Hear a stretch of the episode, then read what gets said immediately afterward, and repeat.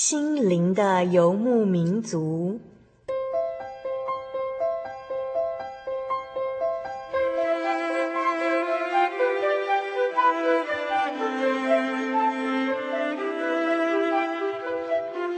在这个谁都不管谁的后现代社会里，每个人的心灵都是游牧民族。成长的过程就是寻找的过程。每一颗漂泊的心灵，其实都在寻找生命的绿洲。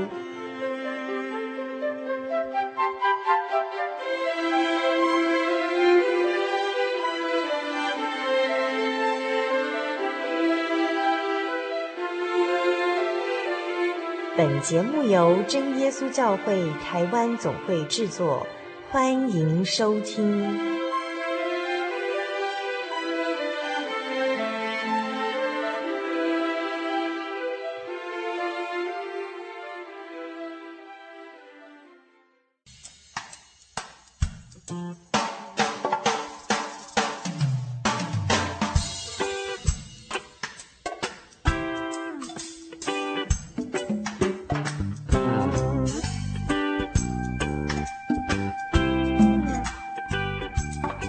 亲爱的听众朋友，大家好，我是小丽莎。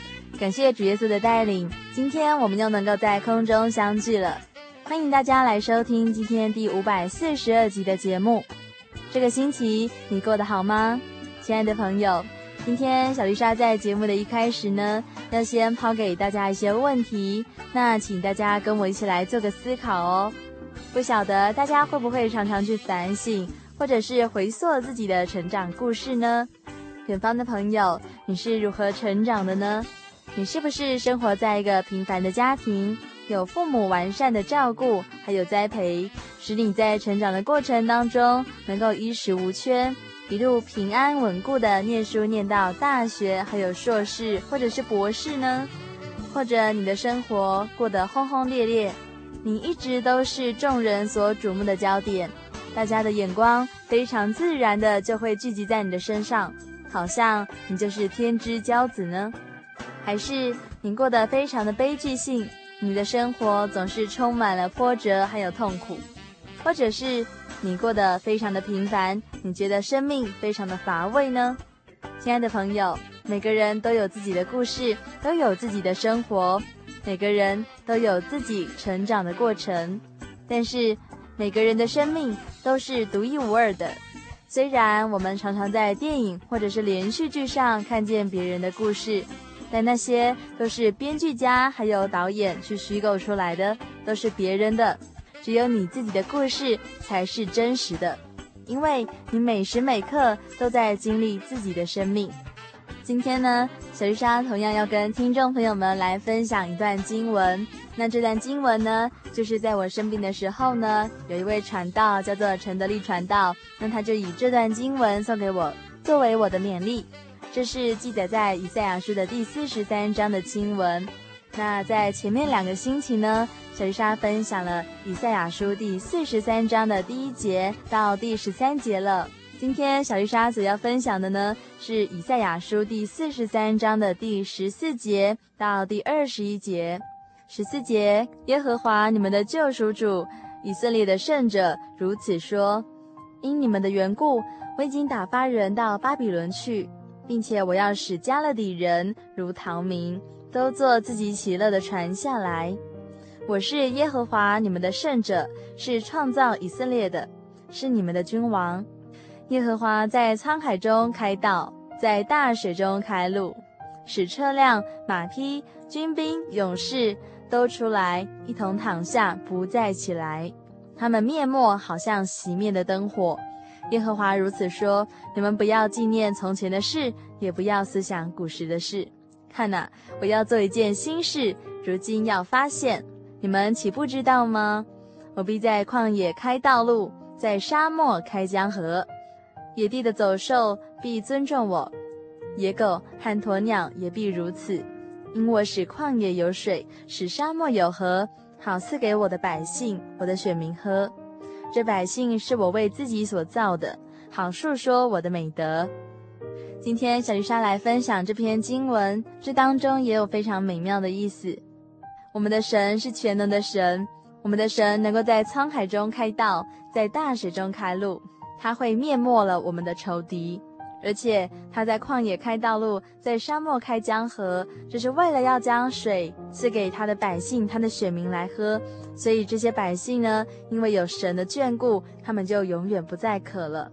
我们的神是奇妙的神，是真实的神，永活的神。亲爱的听众朋友，你准备好要来信靠主耶稣了吗？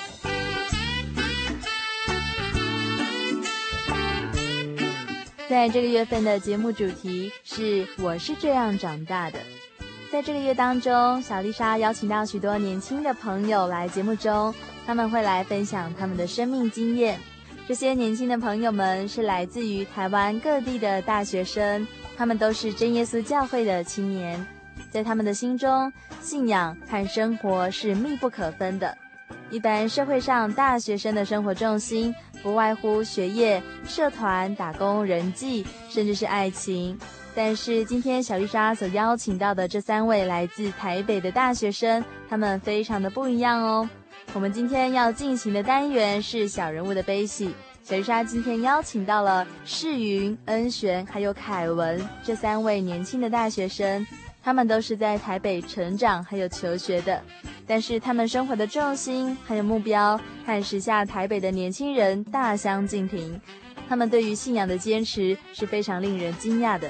世云、恩璇还有凯文这三位身为基督徒的大学生，他们的从小的成长背景呢，就是三个非常大的恩典记号。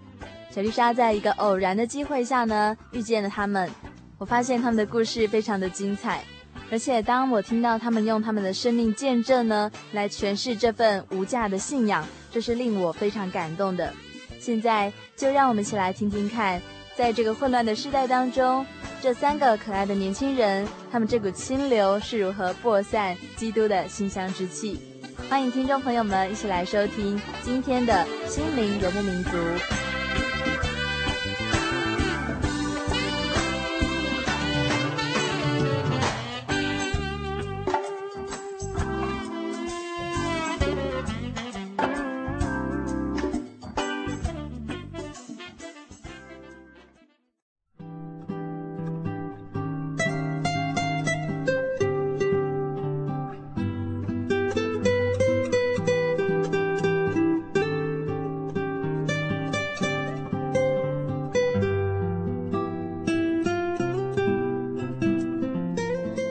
我是小丽莎。现在呢，小丽莎的位置就是在呃我自己的家里面。那有一群年轻的朋友们，他们到我的家里来聊聊天哦。这群年轻的大学生呢，都是来自北部年轻的朋友。那目前他们都活跃在校园还有团契中，那还有教会的各项侍奉哦。那在一些偶然的机会中啊，小丽莎就认识了他们。小丽莎也发现他们是一群很有意思的大学生。因为他们很年轻，但是他们的生活目标和一般的年轻人又不太一样。小丽莎在现在呢，就要带听众朋友们一起来和他们聊聊天哦，就是和他们认识一下，就是在他们的信仰和生活中到底有什么不一样的地方。那现在就请这群年轻的朋友们来自我介绍一下哦。那我们就请第一个恩璇。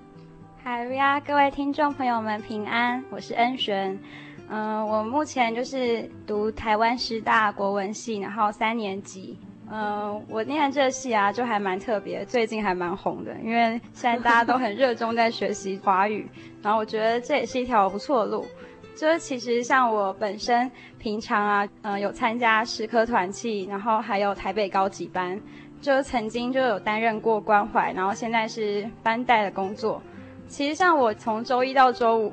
就是几乎都是上学之后就上完课就回家，因为我家其实就在嗯、呃、学校附近。那就到礼拜六的时候，可能就会在教会里面接宗教教育，就是跟小朋友一起玩耍，然后学习圣经的道理，然后在教会快乐的生活。然后到了晚上就会参加高级班啊，然后礼拜天就是唱唱诗，然后就大概这一个礼拜就这样子很简单，但是却很快乐的度过。感谢恩学，嗯、呃，非常的快速又详细的分析他的生活。因为在恩学的分享中啊，其实不晓得听众朋友们有没有听清楚哦，就是在他的生活里面，其实呃，大部分都是以教会为重，对不对？在教会中，然后就在团契里面，然后在宗教教育，你是带什么班呢？幼年班，就是小一到小二的，所以就是当他们的宗教教育的老师这样子。嗯嗯，嗯。好，谢谢恩璇，他是现在是师大国文系，嗯，三年级。好，OK。那现在我们就要请凯文，这是一位弟兄哈。那我们现在就请凯文来跟大家打声招呼喽。哈利路亚，各位呃听众朋友，大家好。然后。我是施凯文，然后呢，现在就读的地方是辅仁大学资讯工程学系，现在目前是大二啦，对，算是接触大学算是有一年之久的时间，跟之前前一位恩璇姐妹 也是差不多，恩璇姐姐，就是有在团契和高级班中，就是时常有去参与，或许是大一就是。接触工作在团契和高级班接触的工作还不算多。如果说在团契方面的话，呃，我个人是就是看到学长姐们很多的付出，那自己也是以观察角度来在这样的生活中学习。凯文，你在生活中啊，因为一般的大学生嘛，男生应该是沉迷在打电动的世界中哈。那请问你，请问你是不是也很喜欢打电动呢？呃，虽然说我个人念的是资讯工程学系，就是每天都是绝对是 跟电脑一定有关啊。对对对，就是一定是在电脑面前过着有近似宅男的生活。宅男哦。对，就是时常在对，我又住宿舍，对，住学校宿舍，所以如果住宿舍，平常没有机会接触电视的话，那就是与电脑为伍啊。然后我个人对电动不是抱持很大兴趣，为什么？可能是个性方面吧，就是不太喜欢，或是觉得没什么意思。就是我也是有接触一些，只是可能不是很吸引我。嗯哼哼，所以你其实大部分的时间也会是像恩璇姐姐一样花在教会中吗？还蛮长的吧，好比说一个星期中。星期二吧，星期二就是我们的团契时间。嗯。那么到了星期三呢，如果有机会的话，我也会去教会。嗯。对，那再来是星期五，也是有教会有同样的有聚会。对，那到星期六有高级班，然后教会中也有聚会。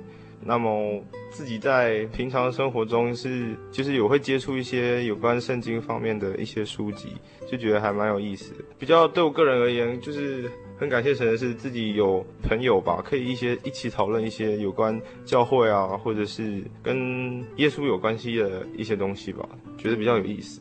你觉得，所以你在信仰中会放比较多的重心在里头，这样子？因为在刚刚的谈话中啊，我们已经发现这两位朋友，就是恩璇还有凯文这两位兄弟和姐妹哦，就是他们并没有花很多的时间在社团或者是其他的感情生活，或者是在打工赚钱这方面。因为他们在教会中成长的话，其实他们很多的时间都是放在教会聚会，还有信仰方面，还有他的课业方面。那接下来呢，我们还有一位年轻的小女生，她就是世云。那我们现在请世云来跟大家打声招呼喽。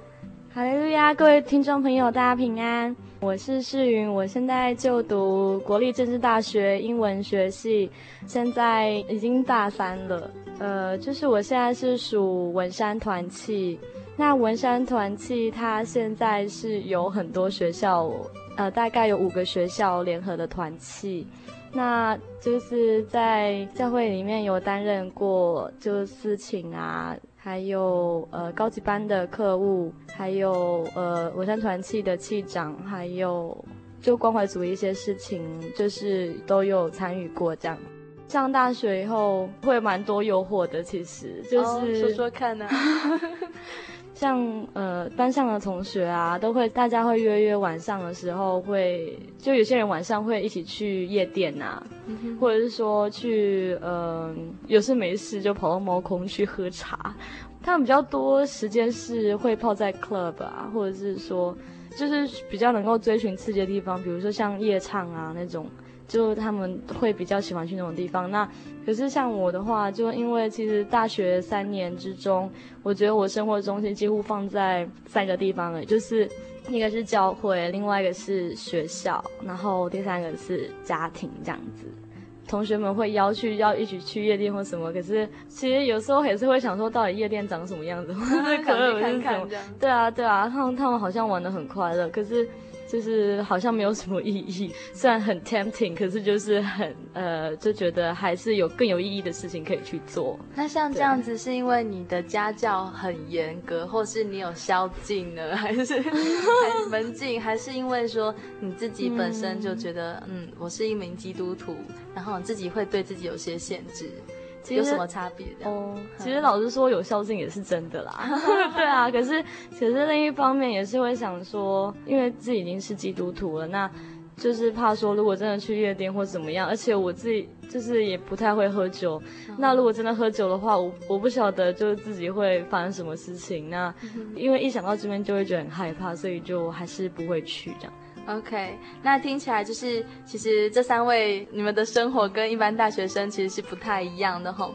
那其实我自己在念大学的时候啊，那我常常也是会晚上去聚会，但是因为我的学校是在花莲嘛，那并不是说常常有时间有机会你就可以就是很容易的跑到教会去。但是我觉得说一个基督徒啊，就是只要有一天没有聚会的话，感觉就差很多。对啊，所以其实有机会去聚会，其实是我们基督徒很幸运的一件事情，因为我们可以有一个教会可以保护我们，然后在教会里面也可以常常亲近神，那这感觉其实是很好。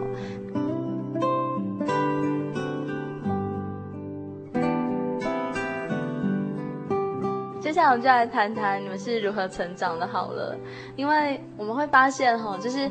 看起来就是大家现在的生活啊都还不错，就是都被教会保护得好好的这样子。那我们来谈谈你们过去的生活好了，就是你们从以前啊到现在都是这么快乐吗？无忧无虑啊，就是很好像天之骄子的那种大学生吗？我们现在就来请恩璇姐妹来分享一下你的小时候的成长背景，还有你的家庭状况好了。嗯。我们家啊，其实是在我国中的时候受洗的。在我从小到国中这一段过程当中啊，其实，呃，我们家其实是有一些问题的。嗯、像我就是很小时候，嗯、呃，我爸妈就是有离婚啊，然后接着我是跟着我妈妈，然后。他在感情生活上面就是比较，就是继续再婚啊，然后又离婚。他是一直想要追寻一些答案，然后可是他一直没有办法找到一些很永恒的事情吧。你是说像感情的话，嗯、他其实他是有一种很浪漫的梦想，嗯。他很喜欢就是流浪啊之类的。吉普赛的妈妈吗？是啊。那其实，在小孩子的心中，就是一定会碰到一些撞击吧。就是很难避免的，然后我常常就会想说，就天啊，为什么会在这种家庭？就其实会有一种就是怨天尤人的感觉，嗯，然后很特别是在我们家信主之后，嗯，我母亲虽然就是她虽然也是信主，但她其实并没有那么的认识神，所以在我国中到。一直到上大学之前，就那段时间其实是我很挣扎的一段时间，因为那段时间我必须要为了升学要很努力的，就是念书。可是相对就是也会有一些，就是母亲的软弱，然后还有我自己内心里的一些反抗，因为那其实就是一个叛逆期的时候吧。然后那段时间其实我真的不太能够了解，就是嗯为什么。然后也会常常就是看到这些东西，然后看到这些让我心里觉得很不舒服，甚至会有一点自卑的感觉，那就是会让我造成一些一些影响吧。那这其实我一直很感谢神的是，因为他在这一段过程当中就一直有就是带领我吧，然后一直到了就是我大学的时候，我就真的才开始去思考说，为什么神要给我这个功课啊？为什么他要让我遇到这些事情？我觉得最大的改变就是当自己去看到这些人的软弱是不够的，因为但是因为认识了神，就是一切可以有了新的诠释，这些都变成了就是一些功课了。其实，在我还没上大学之前，甚至是我大一的时候，生活一直是很动荡的。我在高中的时候就很认真的念书啊。那其实当我就是到了大一的时候，我和我同学都是这样，我们两个就常常会一起走在台北街头，然后这样，唉。人活到底为了什么？然后就开始谈论一些高深的问题。因为其实像我念国文系，我觉得是一个蛮大的挑战，因为他必须要接触到一些人身上的问题啊。就是因为文学看哲学，其实都是嗯会遇到的。那通常就其实我的心思还蛮细腻的，就会对那种一点小小的情绪就会波动很大。然后那时候其实就是真的很不能了解啦，就一直到去年啊，就是有很大的改变吧。就会感受到，就是在祷告的时候就有特别的体验，然后就觉得哇，原来就是神一直在我身边，然后其实他都知道，就是我一切的路，然后一直走到现在，就觉得就是因为有了这些，我开始看我妈妈的眼光也有了改变，就是我觉得这是我必须要把它放在心上，然后要好好带她来教会找神，因为我觉得每个人啦，因为我们就是是人啊，一定会有软弱啊，在面对就是。这些事情的时候，每个人都在追求，就是 追求一个，就是希望能够得到的东西。但我觉得我已经找到答案了，然后我希望就是妈妈她也能够找到答案。哎，其实，在你的巴拉巴拉巴拉刚刚讲一连串的 分享中，哈，可以发现，因为你的整个生活其实是非常的，应该是说青少年的生活其实是非常的坎坷，因为在你的信仰还有你的家庭中。会发现说，就是我们会发现说，在教会里面啊，好像每一个家庭应该都是非常的完美，然后都是很基督化的家庭。其实并不是，可能每个人他家庭背景都有一些故事，但是他并不会很轻易的讲出来。那恩璇，你在你的家庭生活中，就是你妈妈有曾经有几度的婚姻？她就是三次，三次的婚姻。嗯。那你现在的家庭里面，就是最大的支撑就是妈妈，对不对？嗯。嗯，那如果说在你的信仰生活中啊，其实我们可以发现，恩璇可能你的信仰的脚步可能会比妈妈还要快一点哈。嗯，那所以其实你的功课也蛮明显，就是你可能必须带着妈妈一起来认识神这样子，很有趣。就是其实很多小朋友就是在教会的孩子啊，可能你看到很多的事情，你看到大人的软弱。反而那些小孩子他会去想一些思考的点哦，就是为什么这个人生是这个样子，然后这个世界上为什么会发生这么多不完美的事情？可是神是爱小孩的，我们会发现神很爱小孩子。那当神亲自带领这个就是破碎家庭里面的小孩子来他的面前的时候呢，那其实。这个信仰的复兴，它的力量是从小孩子的身上展现出来的。那接下来呢，我们就请恩璇来点播一首诗歌，来送给我们的听众朋友。嗯，就是我很喜欢一首叫《慈爱主》的诗歌。《慈爱主》这首诗啊，一直讲到就是神是很慈爱的。我觉得这慈爱并不是说就是。嗯，当然他一路的保守跟看顾，但当我们就是可能有一些困境的时候，他仍旧是就是很慈爱的主啊。然后现在再回头看，就会觉得哇，好棒哦，因为 我有一位这么棒的主耶稣。嗯，对啊。那我们现在就来欣赏这首由真耶稣教会碧后诗班所带来的《慈爱主》。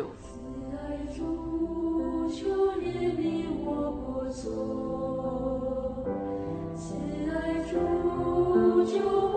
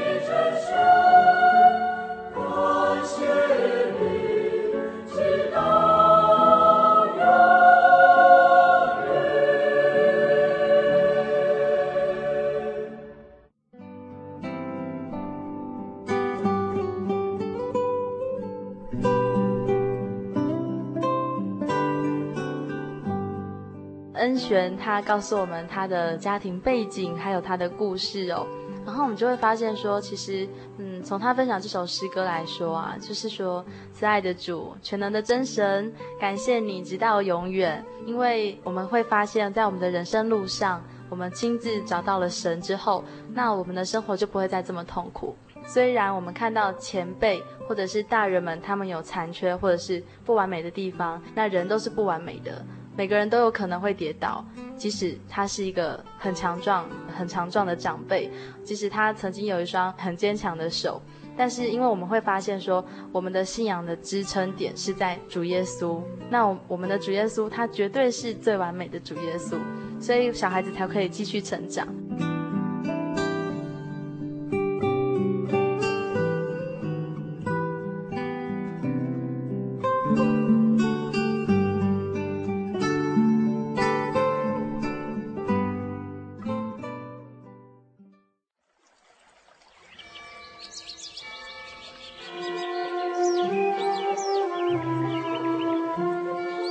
在这个地方，您可以找到生命的平安。在这个地方，喜乐就像泉水一样源源不绝。真耶稣教会总是敞开大门，欢迎您的加入。耶稣的爱是你我都可以享有的。真耶稣教会，台中邮政六十六至二十一信箱。欢迎来信，愿您平安。主导文：我们在天上的父，愿人都尊你的名为圣。愿你的国降临，愿你的旨意行在地上，如同行在天上。我们日用的饮食，今日赐给我们，免我们的债，如同我们免了人的债。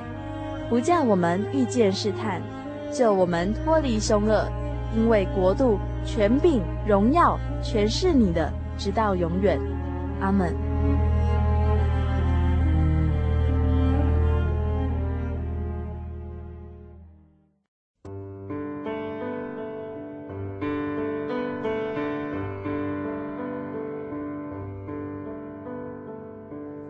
有什么地方能让你疲惫的心灵得到休息？有什么声音能抚慰你面对生活的不安与焦虑？谁能紧牵你的手，一生永不离开？谁能为你擦去眼泪？谁能为你舍弃一切？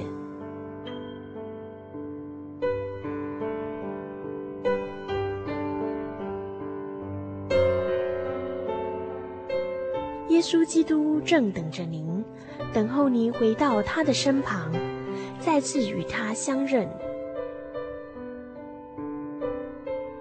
欢迎您至各地真耶稣教会，让我们的疲惫与不安在他怀中得到安歇。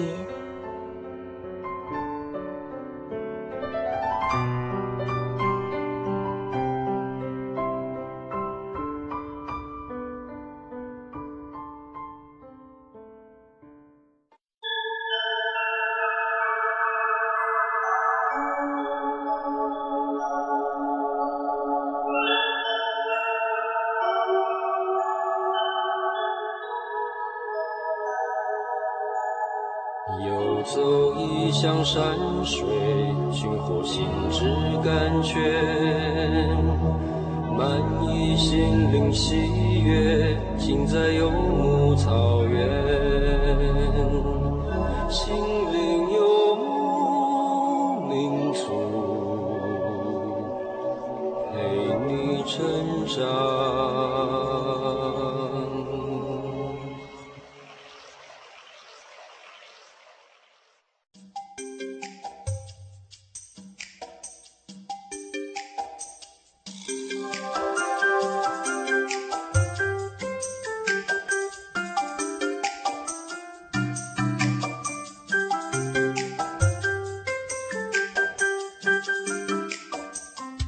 亲爱的听众朋友，大家好，我是小丽莎，欢迎收听《心灵的游牧民族》，欢迎你来收听今天第五百四十二集的节目。今天我们所进行的节目单元是小人物的悲喜。今天小丽莎邀请到了三个年轻人，这三个年轻人是来自于台北的大学生，他们就是世云、恩璇还有凯文，他们都是来自于台北这个大城市的年轻人。今天呢，我们要一起来谈谈他们的成长背景，还有他们的故事，以及他们为什么对信仰有这么大的坚持。那这三位年轻人，世云、恩璇还有卡文，他们是如何以自己的生命见证来诠释这份无价的信仰呢？这是非常令人感动的一段对话哦。欢迎大家继续来收听《心灵的游牧民族》。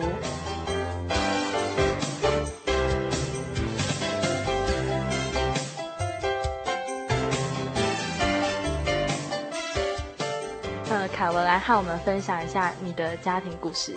哈利路亚，大家好。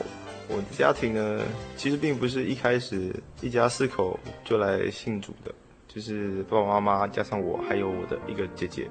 我的妈妈就是她在小时候在学生时代的时候就开始常常接触宗教方面，然后她也很认同基督教。她跟我爸爸结婚的时候，那时候并不是在真耶稣教会。并不是真耶稣教会的信徒了，那也是在亲戚的介绍之后，哎，我妈妈也在经历过很多很多的基督教派之后，后来就选择了真耶稣教会。那我爸爸也是有接触一些基督教派，可是就是没有说他觉得都很好，然后也在蛮多的基督教派就是曾经有受过洗啦，就是在某些教派之中。可是我奶奶那边是佛教徒。可能也是没有想太多吧，所以后来爸爸妈妈他们也是结婚了。我妈妈受了洗之后，然后得到了圣灵，那也是更加肯定，诶，在这个真耶稣教会真的是有一位神。那于是我妈妈很希望爸爸能够真的能够来到教会，那也希望奶奶就是长辈那边也可以来到教会。嗯安息日方面的话，就是妈妈也是带我们一家人都到教会聚会。那你爸爸会跟吗？会会会会会，只是他认为这只是其中一个基督教派，他觉得也很好啊，但并不会有特别的认同感。那他看到大家都有圣灵的时候啊，用圣灵灵言祷告的时候，嗯、那他也不会觉得，哎，这个教会真的蛮特别的吗？或许是心眼没有开吧。其实我觉得，对啊，也是有带过一些同学来到教会，对，然后。或许是那个时候还没有到吧，就是没有想到那些东西。我个人的话，就是我的妈妈就是有在教小朋友方面，就是有上过很多课来进修充实自己，因为她觉得小朋友的成长过程中很重要，她很希望就是我们，就我跟我姐姐啊，在从小时候就是能够有良好的教育吧。嗯，对，所以我妈妈时常对于这方面有做一些进修。自从我到了小学吧，国中之后，就时常听到教会很多长辈就会提到，哎，我们家里好像很和乐啊。就是因为我爸爸后来是在我小学二年级之后，后来就是还是信主了，然后也受洗得了圣灵。那从那时之后，我爸爸也时常在教会有呃访问啦，或者是有安排一些圣工。在我小学、国中那段期间，就是家里还就是蛮投入教会的。国高中的时候，不晓得，或许是可能是对我姐姐就是管得比较严吧。或许那时候我是我太小，还不太了解。那时候姐姐时常会跟大人吵架。只是有一天，我姐姐突然跟我说了一句话，她说：“我觉得我们家四个人好像活在不同的世界。”对，然后我是想到说，怎么会这样？那到了后来上了高中，或许是一个见证吧。有一次，那时候我是我姐姐上了大学，然后那时候我高中，我自己是有自己的压力，就是我对课业还算投入，对。可是又时常听到我姐姐，因为那时候她是念真理大学，那时候她就住淡水教会，然后又比较少回家。她只要一回家，就一定会跟我爸爸吵架。就是从我小到大，就常常看到我爸爸跟我姐姐，就常常会有，就是口角，对，口角间会有争论，就是争辩之类的。就是有外地生、大学生，就是来到金门教会，就是附近聚会，然后就会有分配家庭啊，就是可以接待。我姐姐就会发现，哎，当那些大学生来到我们家的时候，哎，我爸爸好像很客气。打电话到我们家的时候，哎、欸，我爸也是一副就是很慈祥和蔼的样子。可每次我姐姐只要打电话回来，我爸就是劈头就骂，就是也不是劈头就骂，就是那个感觉就是，哎、欸，好像失去了家人的味道的感觉。真的、啊。对。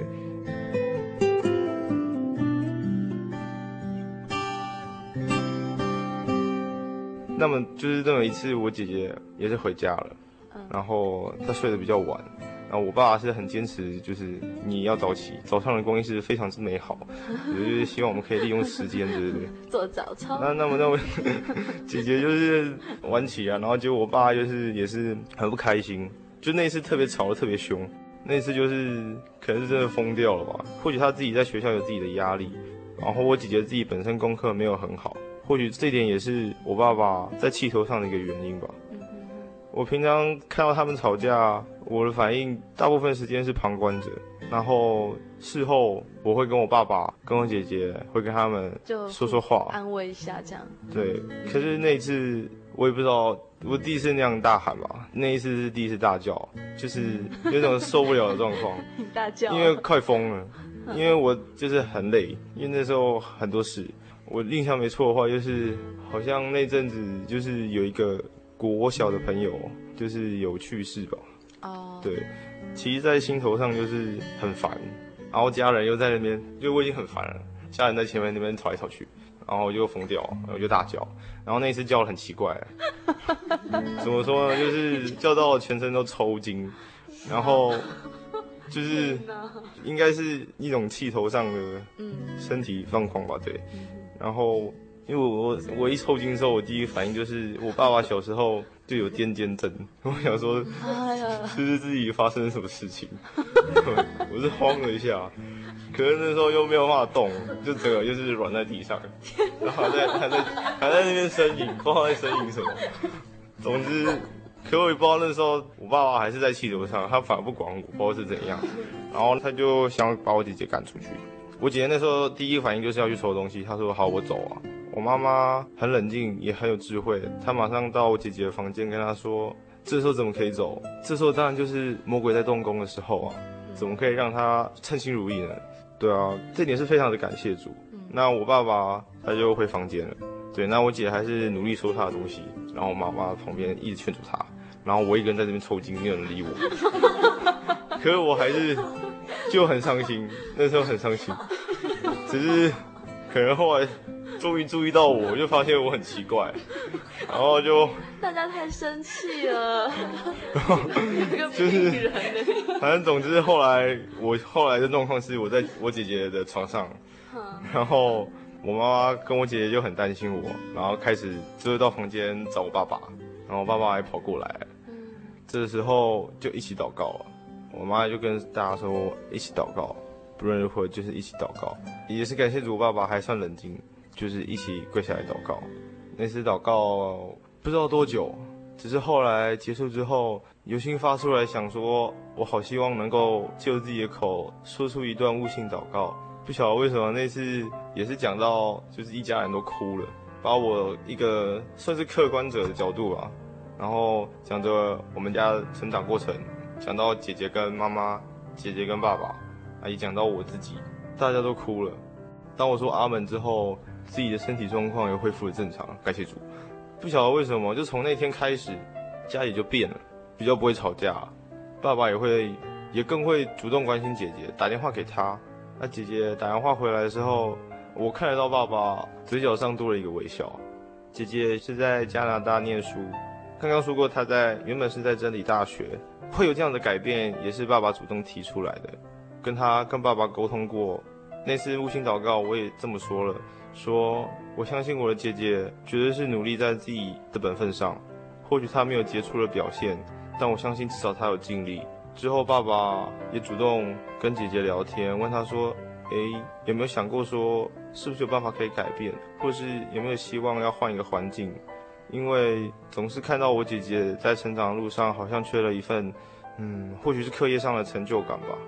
虽然说家里只有一次一份的收入，对，可是爸爸还是很尽力的，希望，诶，如果说我们有学业上的需要的话，他还很愿意为我们付出。那其实啊，我们就发现，诶，虽然凯文刚刚讲的好像在讲笑话，可是其实我们都觉得很感动哦，因为其实会发现说，家里面虽然有妈妈一个人在撑着全家人的信仰，可是这还不够。还不够，其实要应该这份信仰是全家人每一个人都要自立自强，都要自己走出来。那很奇妙，就是神借着凯文一个小小的凯文，那时候你还蛮小，是不是？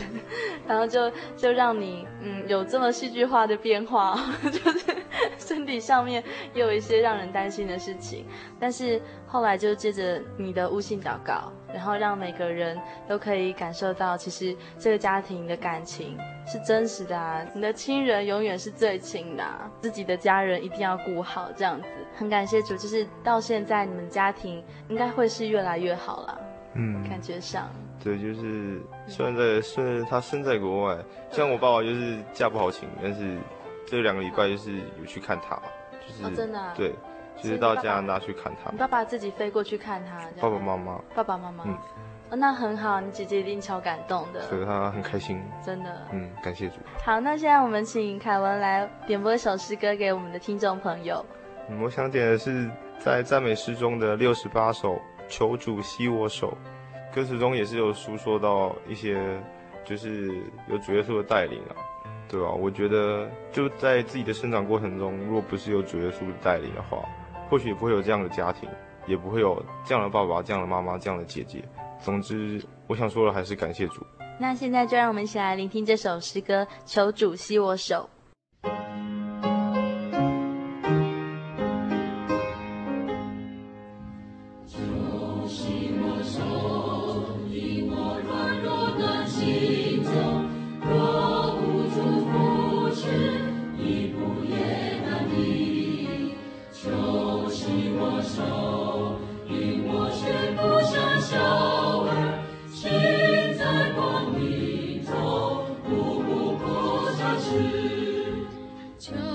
牵我手，领我紧紧跟主走，主是我表哥，我也试试看。求系我手，我容我抛出洋来，和民族相比，比如造困难。求系我手，求以恩比长保。在我旁，前路黑茫茫。我若迷失，望见烛边。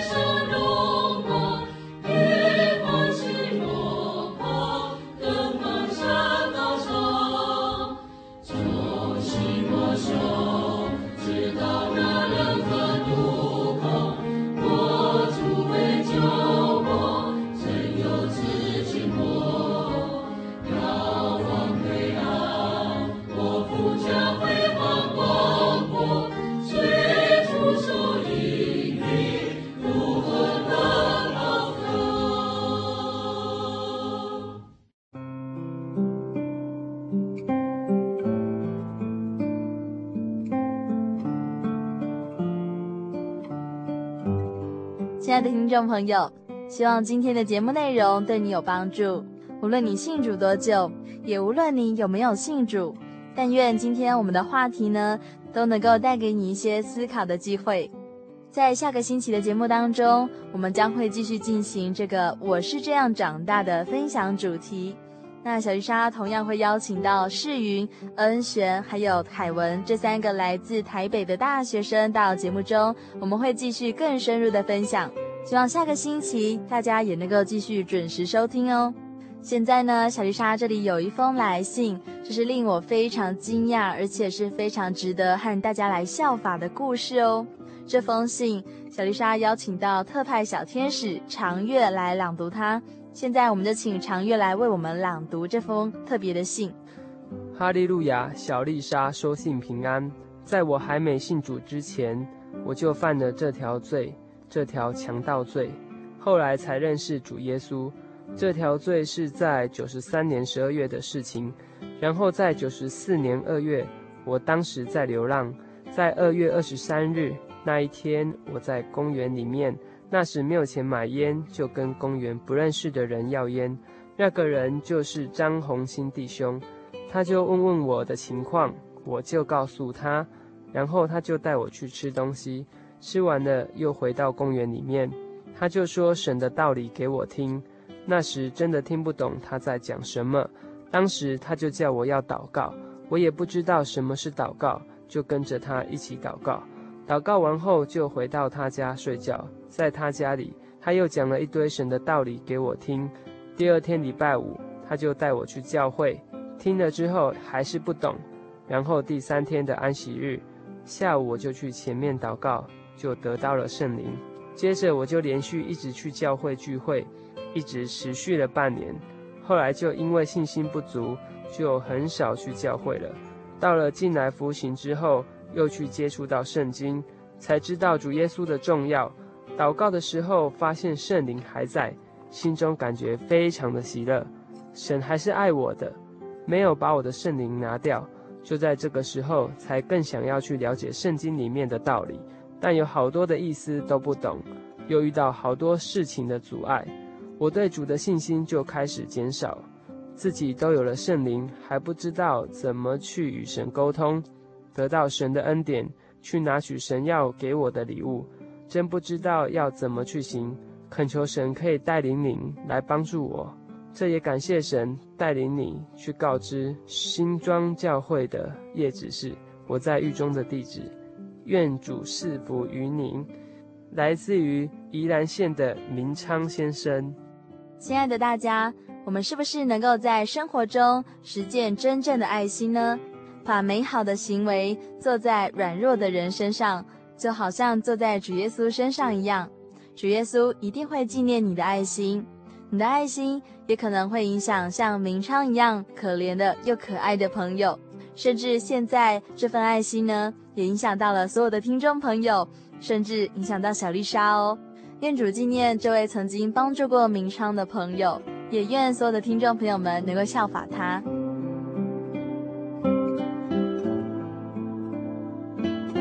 现在呢，小丽莎手上有一封最后一封来信哦，就是来自于台中的阿胜。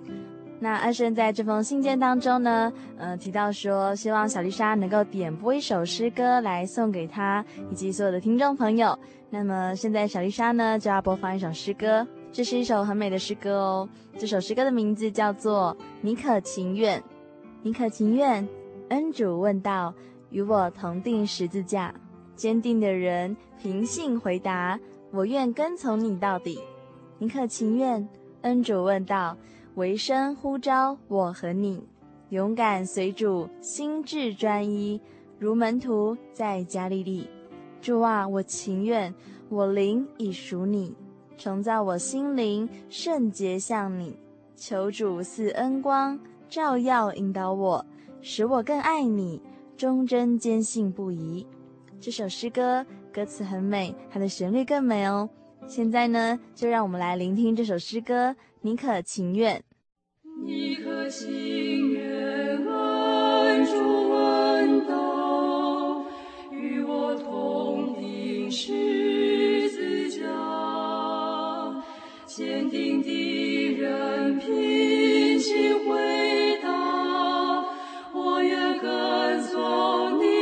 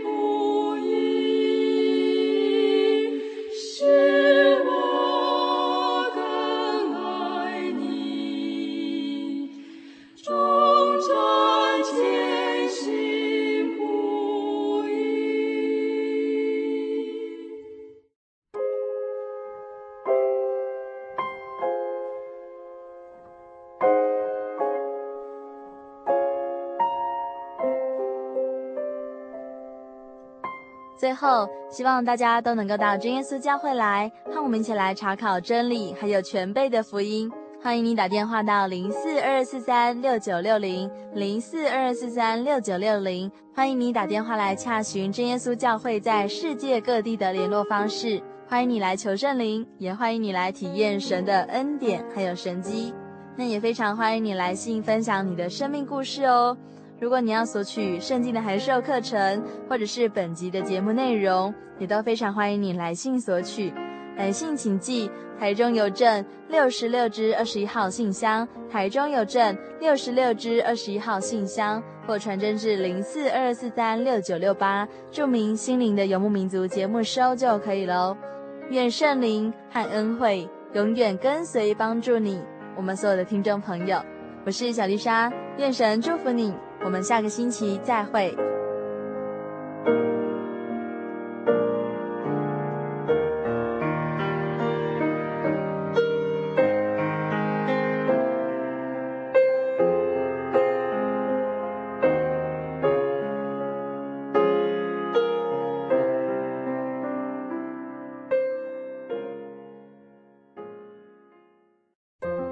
圣经的道理好有兴趣哦，可是又不知道怎么入门哎。你可以参加圣经函授课程啊！真的啊？那怎么报名？只要写下姓名、电话、地址，寄到台中邮政六十六支二十一号信箱，很快的，你就会收到第一课的课程了。赶快去寄吧。嗯。圣经函授课程能循序渐进地引导您更了解耶稣基督的福音。得到生命的滋润和来自信仰的力量。本课程完全免费，欢迎来信台中邮政六十六至二十一号信箱，请注明参加函授课程。愿神祝福您。Honey，，我是你的唯一，对不对？哦。对不对啦？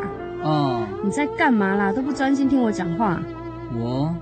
我我正在喜讯网络家庭追寻我的唯一啊，在这里你可以找到许多生命的疑难解答，也可以收听、阅读各种的创作音乐、广播节目和杂志哦。咦，圣经学堂慕道友茶房？对，你可以到圣经学堂慕道朋友茶房讨论以及谈心哦。真的吗？那我也要去喜讯网络家庭找我的唯一。喜讯网络家庭，j o y 点 o r g 点 t w，j o y 点 o r g 点 t w，欢迎上网。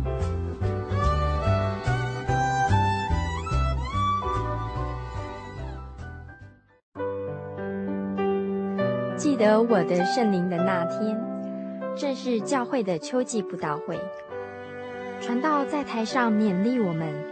要恒切的向主祈求那应许要赐给我们的圣灵。当我到台前，跪下来祷告不久，就被圣灵感动，舌头如火焰般的跳动了起来，就像圣经当中《使徒行传》所记载的情形，说出奇异的舌音，身体也跟着震动了起来。那个时候，我的心头火热，泛起阵阵的平安和喜乐，那种像是找到家、回到家的感觉，让我久久不能释怀。我知道自己已经得到了宝贵的圣灵，真实的体验耶稣升天之前所给我们的应许。就是相信他的人，要从腹中流出活水的江河来。这也是使徒彼得他们在五旬节的时候被浇灌所得到的圣灵。圣灵改变了我，在我的人生路途上陪伴我、指引我，让我真实的接触到主耶稣基督。